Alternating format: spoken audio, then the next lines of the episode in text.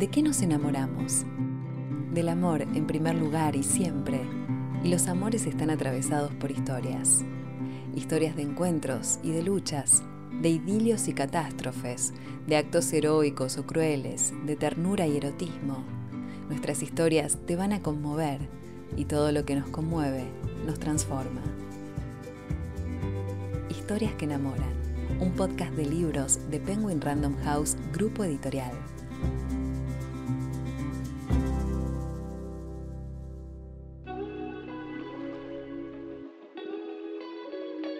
Hoy te presentamos a una de las voces más destacadas de la literatura española contemporánea, una escritora que se caracteriza por dibujar personajes y paisajes, cuya fuerza y profundidad, que combinan la actualidad con lo extraordinario, los vuelve inolvidables. Se trata de Vanessa Monfort, novelista y dramaturga. Su obra está presente en 25 países, entre ellos Francia, Italia, Alemania, Reino Unido, Corea, Estados Unidos y toda América Latina.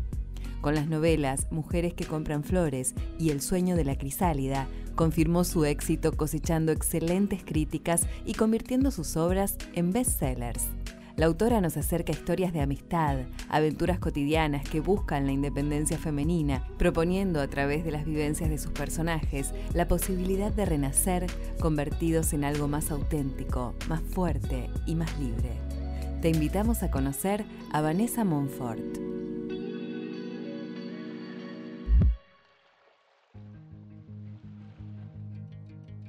Vanessa Monfort nació en Barcelona en 1975. Es licenciada en Ciencias de la Información y se ha convertido en un fenómeno literario internacional. En mi caso, la literatura en mi vida lo ocupa todo todo. Es decir, yo eh, miro el mundo a través de ojos literarios. No tengo un sentido, y mira que soy periodista, pero quizá por eso no era una buena periodista. Lo dejé a tiempo. Nunca he podido mirar el mundo con ojos objetivos, porque creo que el mundo es eh, absolutamente, la vida es absolutamente subjetiva. Entonces, no lo puedo contar a través de datos objetivos, no lo percibo así. Creo que el escritor lo que tiene es un tipo de mirada y de hecho a mí no hacía más que regalarme diarios de pequeña y yo en vez, de escribir, pues eh, hoy me ha pasado esto y lo otro, yo lo convertía en un cuento, lo que me había pasado y lo transformaba en otra cosa, porque es que si no, no entendía la realidad. Entonces, como esto me ha pasado desde el principio, la única diferencia es que ahora mismo lo comparto. Por eso me es muy difícil distinguir dónde empieza mi yo real y dónde termina mi yo literario, porque para mí es una forma de, de vivir. Vanessa escribe desde muy pequeña. Yo empecé a escribir antes que a leer, de hecho ni siquiera me acuerdo, se acuerda mi madre cuando empecé a escribir porque le regalaba cuentos a toda la familia, los ilustraba y a veces los cosía, o sea, yo ya tenía como, como la industria editorial metida en la cabeza. me autopublicaba. Entonces, creo que estas tendencias aparecen muy, muy pronto en la infancia. Luego está que decidas convertirlo en tu profesión o no. Yo en mi caso nunca quise ser otra cosa. Es decir, yo, yo estaba convencida de que iba a ser escritora y por más que me decían, a veces de mi casa siempre me apoyaron mucho, pero es cierto que siempre pues alguna, algún eh, tío, un vecino alguien bien intencionado, la mayoría de las veces te decía, pero bueno Vanessa, ¿no te das cuenta que solamente hay un uno por un millón que puede hacer de eso su oficio. Y yo en vez de tomármelo como una misión imposible, me, animaba mucho eso. Yo decía, ah, qué bien, entonces hay una posibilidad. Bueno, pues yo voy a hacer ese uno por un millón. A mí me gusta imaginarme mi oficio, que como es el mío me parece uno de los más bonitos del mundo, pero, pero me imagino que soy una especie de, de relevo de los padres de mis lectores. Soy como esa persona encargada de contarles a mis lectores un cuento antes de dormir, pero de adultos. Entonces a mí me encanta hacer ese relevo. Y eso es, para mí es, el oficio de escribir. Alberto Marcos es editor del sello Plaza y Janés en Penguin Random House, grupo editorial en España, y trabaja con la obra de Vanessa Monfort lo que hago es acompañar en el proceso de la gestación de la idea para el nuevo libro y luego en el proceso también de escritura del libro y finalmente de la promoción y de todo lo que supone que el libro llegue a los lectores. Yo siempre hablo del eh, editor como el padrino de una novela, mientras que el autor o la autora podría ser el padre o la madre de, ese libro, pues el editor es el padrino, ¿no? Es de alguna manera alguien que acompaña y que también cuida de que ese libro pues tenga la vida mejor y más larga posible. En el caso de Vanessa esto es especialmente placentero y sobre todo muy fácil porque ella pone muy fácil precisamente esta, este trabajo en equipo, ¿no? Llevamos trabajando juntos y editando libros juntos pues eh, ya unos añitos, pues no sé, no sé cuántos años, son bastantes, y llevamos cuatro novelas juntos y siempre intentamos que eh, todas nuestras decisiones sean buenas para eh, la historia en concreto, porque muchas veces cada historia requiere un proceso diferente, y luego para lanzamiento, para el lanzamiento del libro. En sus últimos libros, la autora se ha sumergido en el universo femenino. Creo que elegí a las mujeres como protagonistas de mis historias en el ecuador de mi carrera. Yo llevo 20 años publicando y escribiendo y llevaba en ese momento ya unas 10 obras de teatro, cuando escribí Mujeres se compran flores y tres novelas de las seis que tengo. Las tres primeras, los protagonistas son hombres, curiosamente. Quizá porque cuando tú comienzas a escribir, o yo por lo menos, en mi caso, soy muy curiosa y, y escogía personajes que, que que, fueran muy diferentes a mí, en edad, en su lugar de residencia, en sexo, en todo. Me interesaba más un anciano hombre que una mujer de mi edad, por decirlo de una forma así más clara. Entonces, eh, a partir de un punto, yo creo que cuando ya me había cansado de mimetizarme en, otros personajes y de, explorar otros mundos, me di cuenta que me estaba dejando el que mejor conocía. ¿no? Y además se juntó con que creía eh, que había un motor social, o sea, había una centrifugadora mucho mayor de aquella en la que yo estaba, que yo también estaba en un cambio vital importante, como son los 40 años, eh, y, y, fue una centrifugadora dentro de otra centrifugadora social que dos años después se convirtió en el Too.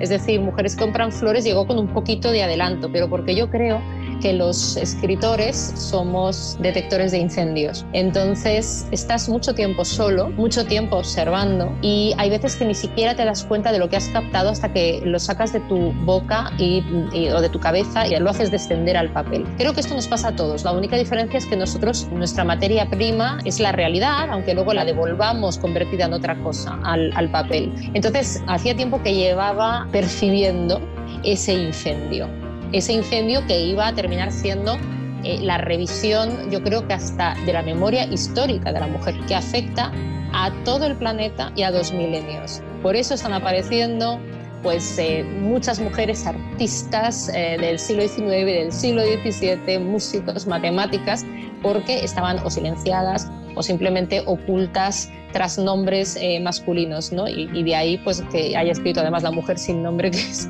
mi nueva novela, ¿no?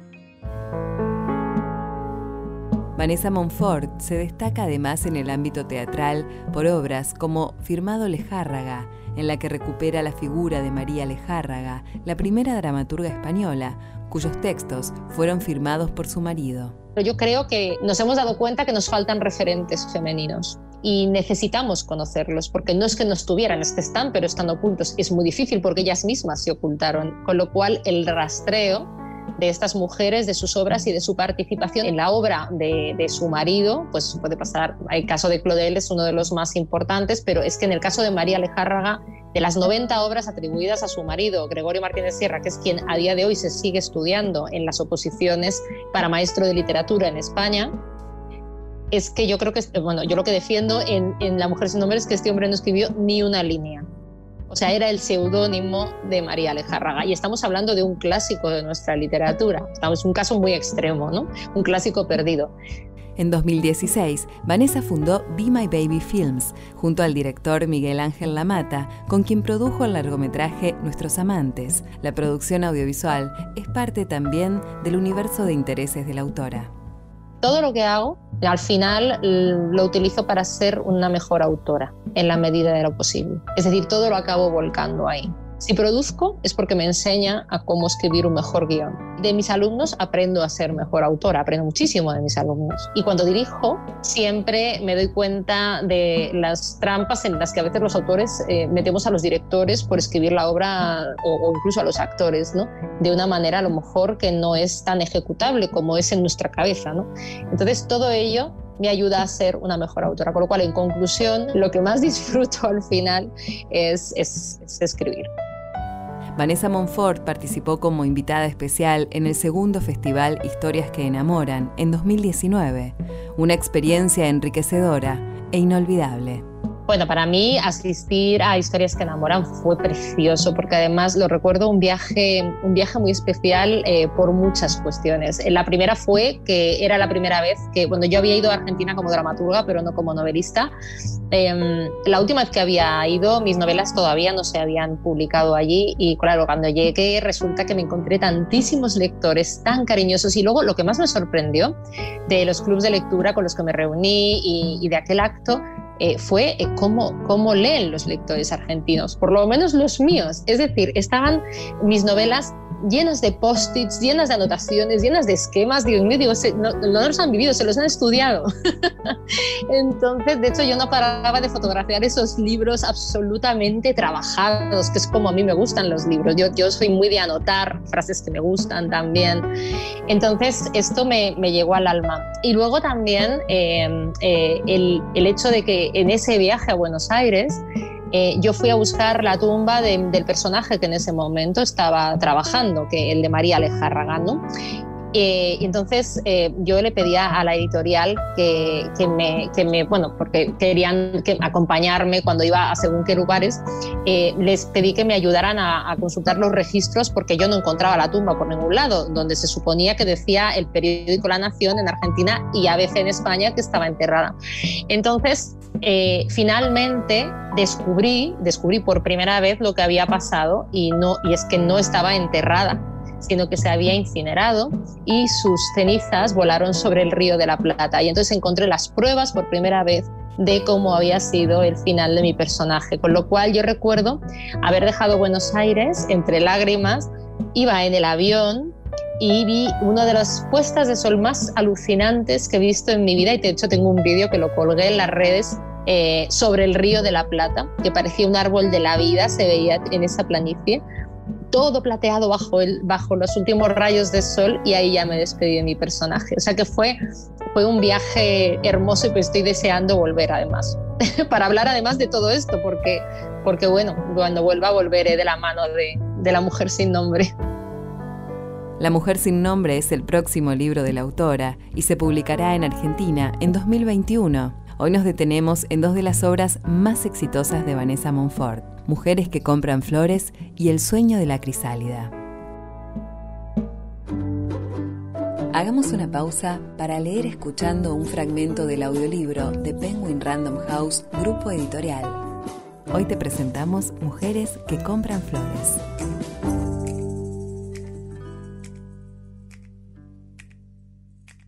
La primera vez que la vi fue a los tres días de llegar al barrio. Desde que había descubierto el Jardín del Ángel, pasaba por su puerta varias veces al día, pero nunca me decidí a entrar. Mi pequeño y recién alquilado apartamento me asfixiaba. El calor era insoportable y hacía que el olor a pintura fuera aún más intenso. Todavía no tenía aire acondicionado y las maletas llenas y sin abrir me servían de mesa, de asiento, o para subirme en ellas cuando no alcanzaba a abrir la llave del gas de la cocina. Así que esas excursiones y la visión de aquel oasis me ayudaban a obtener mi ración de oxígeno diario. Esa noche bajé a la calle con la misma ropa con la que había estado limpiando la casa. Unos vaqueros viejos, una camiseta de tirantes más vieja aún y las mismas chanclas con las que salía de la ducha. Cuando me vi en el espejo del ascensor, me pareció que toda yo estaba descolorida. Las costillas se transparentaban en la piel de mi escote. Mi pelo negro y lacio estrangulado en una coleta. El rostro blanco sin maquillaje. Los ojos hinchados por el polvo. Cuando subí arrastrando los pies hasta la plaza, me sorprendió encontrarlo aún abierto.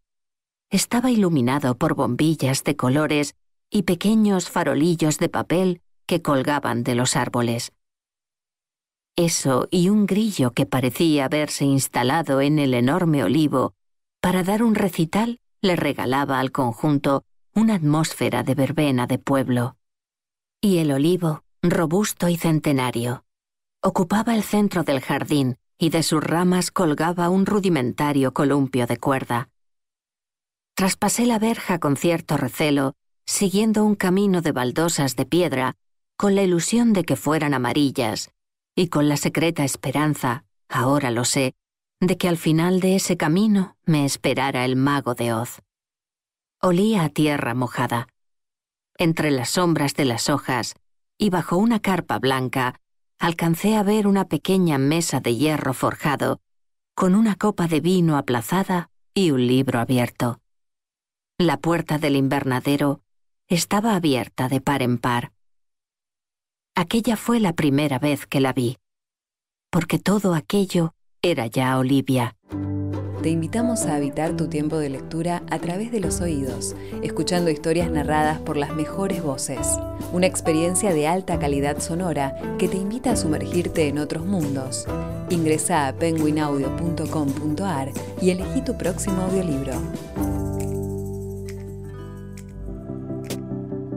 Mujeres que compran flores es una emocionante novela sobre la amistad, una aventura cotidiana en busca de la independencia femenina, un viaje épico al centro de los sueños de la mujer contemporánea. Para mí el motor de mujeres que compran flores fue el escuchar constantemente a mi alrededor cómo muchas mujeres de mi entorno y de diferentes países, porque tengo la suerte de viajar mucho, me comunicaban una insatisfacción vital. Y claro, yo me preguntaba, ¿Por qué esa insatisfacción en un mundo en el que se supone que hemos heredado de nuestras madres y abuelas eh, pues una gran eh, cantidad de derechos?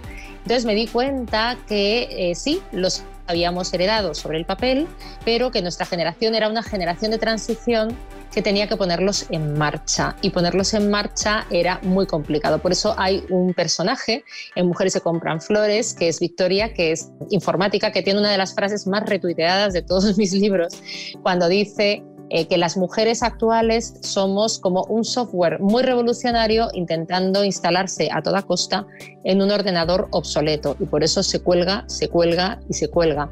Y ese ordenador evidentemente es la sociedad. Eh, esta no es una novela que hable en contra del hombre, sino a favor de la mujer. La mujer se define por sí misma y estas cinco mujeres eh, que cada una pues tienen un síndrome distinto, el síndrome del copiloto, el síndrome de la bella sufriente, son realmente el reflejo de que la libertad ha traído una gran variedad de modelos femeninos que yo vuelvo a convertir como en arquetipos, pero son nuevos arquetipos, es decir, ya los arquetipos del siglo XXI no tienen nada que ver con los anteriores. Creo que esta fue una novela que conectó con una preocupación de la sociedad hoy en día. Es fácil que cualquier tipo de lectora se identifique con alguno de estos personajes, ¿no? Todos son personajes que están en ese momento bisagra entre los 30 y los 40 años. Creo que además es una novela que es fácil de leer en el sentido de que utiliza el humor, utiliza el optimismo, utiliza el ritmo, utiliza los diálogos entre ellas. Es, es, una escritura, es un estilo de escritura que, a pesar de estar hablando de temas importantes, no está pontificando, no se hace pesado en cuanto a que te esté dando eh, teorías psicológicas ni sociológicas ¿no? sobre todos estos síndromes, eh, sino que es más ligero que, que todo eso y no por ello menos complejo, sino que simplemente se utiliza la ficción, se utiliza unas historias, unas peripecias de unos personajes que creo que entretienen para contar algo que también es importante y que llega a los lectores. Tras el éxito internacional de Mujeres que compran flores, Vanessa Montfort regresa con una conmovedora historia de amistad entre dos mujeres, cuyos caminos no estaban destinados a cruzarse, pero cuyo encuentro y rebeldía cambió sus vidas para siempre. Se trata del sueño de la crisálida. El sueño de la crisálida, de alguna forma, bebe un poquito de ese motor de mujeres que compran flores, porque de hecho hay un capítulo que se llama La teoría de la crisálida, habla precisamente de esto. A mí me interesa mucho la transformación de los personajes, pero especialmente la transformación de las mujeres. Hay varios momentos en el libro que se habla de esto y hay una eh, muy concreto en el que digo que si las mujeres conociéramos nuestra verdadera capacidad de transformación nos sentiríamos indestructibles. Yo verdaderamente creo en esto. Así que el sueño de la crisálida eh, parte de una historia real, en este caso, eh, yo seguía obsesionada dándole vueltas a esta teoría de la crisálida que había nacido de mujeres que compran flores y de repente un día, después de una de mis obras de teatro, me puse a hablar con una mujer de una manera totalmente azarosa y esta mujer me contó una historia. Y cuando me la empezó a contar me di cuenta, y este sería el, el germen del personaje de Greta, que había conocido a una crisálida hecha mujer. Es decir, a una persona que no solamente había tenido que, transformarse, eh, pues por ejemplo, a nosotros se nos viene abajo nuestro mundo laboral y tienes que recuperar tu mundo laboral. Se nos viene abajo la vida sentimental y tienes que rehacer tu vida sentimental. A esta mujer se le había venido abajo todo de golpe. Entonces dije, bueno, si ella ha sido capaz de sobreponerse y de, y de salir transformada de esto en algo más fuerte y más libre, he encontrado la metáfora pura que estaba buscando. Y ese día, al final de esos vinos que nos tomamos juntas, le dije, si quieres, yo te ayudo a contar tu historia de transformación. Eh, si la quieres escribir tú, yo te ayudo a buscar editor. Cuando me dijo que ella no quería mm, revelar su identidad y me di cuenta que era una historia que no se había contado antes, le dije, bueno, pues entonces yo, a mí me gustaría que fuera mi siguiente novela. Y así nació El sueño de la crisálida. La humanización de las ciudades y paisajes en los que se despliegan sus historias es otro de los rasgos característicos en su obra. A mí los espacios me cuentan cosas. A mí me gustan las novelas que pueden caminarse, me gusta hacer rutas literarias y sé que a mis, lectores les divierte especialmente hacer rutas con mis novelas. Así que, bueno, Madrid es uno de mis grandes universos literarios. Eh, me gustan las ciudades donde pasan cosas. Y en el caso de, de Mujeres que compran flores, bueno, no os podéis imaginar la cantidad de lectores de todo el mundo, desde Corea hasta Italia, que se han sacado fotos en el Jardín del Ángel y que luego se han ido con la excusa a tomarse vinos por el barrio de las letras. En el caso, por ejemplo, del sueño de la crisálida, la zona del barrio de la Latina, el muy madrileño barrio de la Latina, de la Plaza de Oriente, también tiene mucha importancia. Y es muy gracioso porque además, en mi caso, me gusta incluir no solamente lugares reales, sino donde aparecen personajes reales. Y hay muchas personas que se sorprenden cuando llegan al Old Babbo y se encuentran a Bruno, el italiano, que es uno de los personajes, y es él el que les pone los espaguetis y les da la bienvenida. Dicen, pero es real, Bruno real. Bueno, pues eh, sí, eso me, me, divierte mucho. Son como pequeños regalos para el lector que quiere ir un poquito más allá. Claro, es que yo cuando visito un espacio que va a formar parte de una novela, eh, de hecho me, me, ha pasado que el espacio me encuentra a mí, que yo iba caminando por el barrio de las letras y me encontré el Jardín del Ángel y todavía no sabía dónde se iban a reunir esas mujeres, pero lo supe en cuanto lo vi. Hay veces que ves que hay un espacio natural para tus personajes y en ese momento tú ya los ves entrar y te los imaginas. Y yo de hecho me lo sigo imaginando, ¿no? Sigo viendo a, a Greta y a Patricia caminando por la Plaza de Oriente cada vez que la cruzo.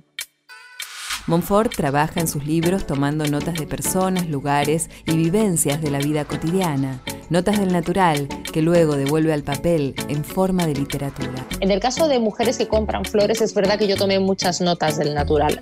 En El sueño de la crisálida tomé una gran nota del natural, porque yo casi fue una entrevista con esta mujer que había salido de, había vivido en un convento de clausura y de repente es expulsada y tiene que convertirse en un ciudadano, como dice ella, que no había llegado a ser nunca. Es decir, tiene que aprender desde cómo mezclar los colores aquellos que le quedan bien, cómo arreglarse el pelo, eh, no saben, no, nunca se ha pintado las uñas, nunca ha pagado un café, se, lo pagaba la, la, la comunidad. Entonces, eh, digamos que tiene que aprender a vivir a la muy simbólica edad de 33 años, ¿no? que como dice ella es cuando es crucificada.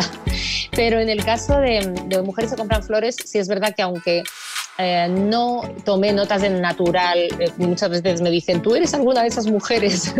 bueno, yo estoy un poco en todas y en ninguna. Sí, eh, entrevisté a muchas mujeres actuales de entre 35 mm, y 50 años para conocer sus anhelos y sus desvelos porque yo quería escribir una gran novela generacional sobre la mujer. Y esas mujeres que compran flores solamente tenían una cosa en común, la necesidad de sentir que se merecían darse eh, una recompensa en forma, en el caso de las flores es una metáfora de algo tan simbólico y efímero como unas flores, pero no para los demás. Empiezan comprando flores para los demás y terminan comprando flores para sí mismas.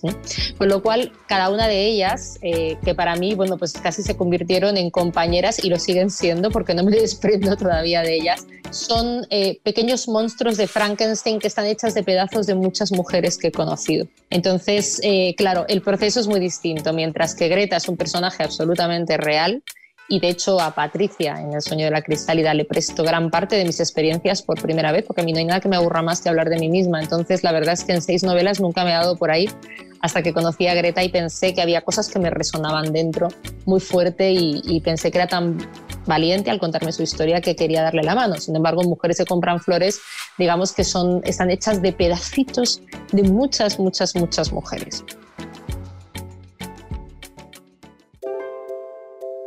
Vanessa Monfort escribe historias que conmueven y emocionan, historias que enamoran.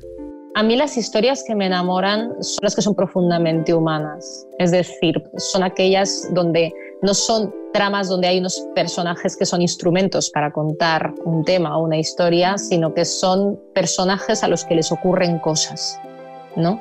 El motor para mí siempre es el personaje, pues por eso eh, adoro el Frankenstein de Mary Shelley, porque sí, sí, es la primera novela de ciencia ficción, pero es, es la soledad de un monstruo la que, te está, la que te están contando y te la están contando el monstruo en primera persona. ¿no? Me gustan los personajes muy trabajados que yo me puedo creer, las historias profundamente humanas. ¿no? Entonces, eh, para mí, mujeres que compran flores que que sienta el lector la compañía de esos personajes y que verdaderamente se los crea es lo más importante para mí. Que esos personajes logren emocionarte. Las historias que me enamoran son las que me emocionan. Si no hay emoción, por interesante que sea el tema, para mí no hay novela no hay historia. Porque al final las emociones son las encargadas de grabar la información en nuestro cerebro. Es decir, si no, eres perfectamente olvidable tú y tu historia. Y concretamente de mujeres que compran flores y del sueño de la crisálida, lo que me llevo son, son esos personajes. Es decir, yo me los creo, yo los llevo conmigo en el corazón. Me han enseñado muchas cosas, los personajes siempre te enseñan muchas cosas. Y concretamente de Greta y de Patricia, del sueño de la crisálida, me he llevado además una gran amistad real. Historias que enamoran, un podcast de libros de Penguin Random House, grupo editorial. Descubrí un nuevo episodio el primero y último viernes de cada mes. Habitemos nuestro tiempo de lectura con historias que enamoran. Consulta nuestro catálogo en megustaleer.com.ar.